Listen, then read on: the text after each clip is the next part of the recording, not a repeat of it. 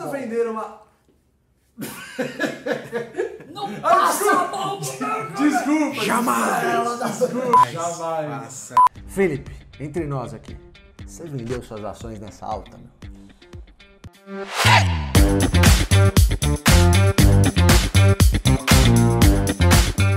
A bolsa no teto histórico. Chegou a hora de vender as suas ações? Felipe, tá na hora de vender as ações?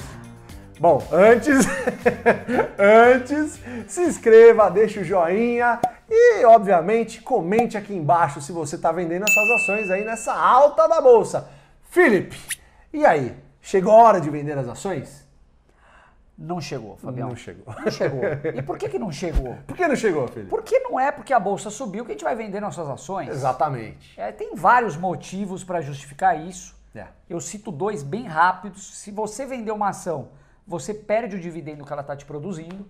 E além de tudo, você tem que recolher um baita imposto dependendo do teu preço de compra. É, isso tá? se for abaixo de 20, acima de 20 mil reais Claro, também, né? Claro, exatamente. Mas isso não justifica, ou seja, se a bolsa subiu, não justifica você vender suas ações.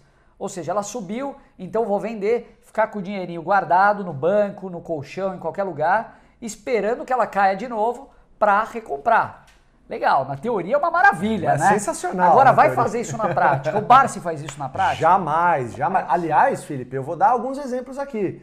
Tem pessoas, por exemplo, que compraram Vale do Rio Doce em 2016 a 9 reais, 10 reais e venderam, sei lá, 22, 24. Passados dois, três meses, ela estava 58, 60. Gente, não dá para saber se suas ações estão no maior teto histórico do planeta. Magazine Luiza, o cara que, que é tão cobiçada, né, Felipe? O cara pode ter comprado 80 centavos. Será que ele não coçou a mão e não vendeu no Aí que 1,60? tá, todo mundo fala do Magazine Luiza, mas o mais difícil no Magazine Luiza não era ter identificado o caso, era você ter comprado e segurado até hoje. Exatamente, né? Então exatamente. poucas são as pessoas que tiveram essa disciplina e paciência, voltando, Tão famosas disciplina e paciência. para segurar o papel. então, quem tá com o papel até hoje tá sorrindo, tá super feliz. Bom, mas quando que a gente quando que a gente decide que a gente deve vender uma ação? A alta não é um motivo suficiente. O que, que seria um motivo suficiente, Fabião? Talvez para trocar por uma outra ação que você acha que o preço está muito atrativo, de repente perto de pagar dividendos. Talvez seja um motivo hum, bom para você fazer de repente essa troca. Mas lembrando que essa que você vendeu pode ainda multiplicar, você nunca sabe. Na verdade. bolsa tudo é possível, Felipe. Sim. A gente já viu no Joesley Day, por exemplo, no dia do Joesley Day, uma ação cair 50% em um único dia. Sim, sem dúvida. Então, é verdade. então tudo é possível, Felipe. Ah, O que resta saber é, você vai ficar tranquilo se você vender essa ação e se ela duplicar de preço? E se ela triplicar de preço? Você vai fazer o quê? Vai chorar as pitangas? Como é que faz? A gente sempre fala aqui no AGF dos grandes empresários, dos controladores de empresas, das pessoas que possuem grandes posições. Elas vendem só porque a ação subiu? Não vendem. Lógico que não. Você imagina um grande empresário se desfazendo das nenhum. ações da sua empresa só porque subiu? Não faz isso. nenhum. Então, por que, que a gente deveria fazer diferente, né? Exatamente. Quando a gente acha que é a hora de vender uma ação, quando as razões que te levaram a comprar essa ação não estão mais presentes nesse caso. Ou seja, eu comprei a empresa porque eu achava que ela estava num bom setor, que ela tinha controladores confiáveis, que a cultura corporativa dela era boa, que o preço estava descontado, enfim, uma série de motivos. Se boa parte desses motivos não existirem mais, chegou a hora de você vender. Exatamente. Ou seja, para que, que eu quero continuar sócio de uma empresa que eu não confio mais no controlador, que o negócio dela não é mais tão bom quanto foi um dia? Então, chegam momentos em que você decide sair da empresa não porque ela valorizou muito, mas porque você não quer ser um acionista de longuíssimo prazo mais nela. Exatamente.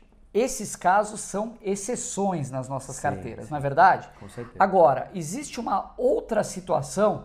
A gente sempre fala que a nossa carteira se divide entre previdenciária e oportunidades. Então, aquelas ações de oportunidades, elas podem se valorizar de uma maneira às vezes muito expressivas, que a gente não estava antecipando. Elas Aquela...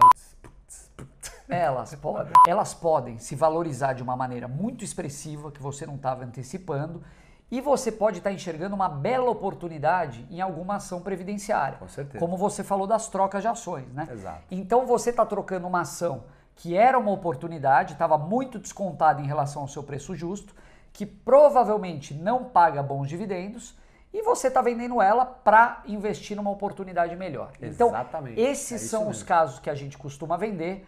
Alta de bolsa, não caia nessa armadilha. Se você vender, você vai perder a ação e amanhã você vai chorar. E não vai ter para quem chorar, né? É isso mesmo, Felipe. Afinal, é você que dorme com as suas ações, né? E a gente recomenda que você durma tranquilo aí, né? Senão você não tá num caminho tão bom na Bolsa de Valores. E você, tá vendendo suas ações nessa alta da Bolsa? O que, que você tá fazendo? Comenta aí embaixo.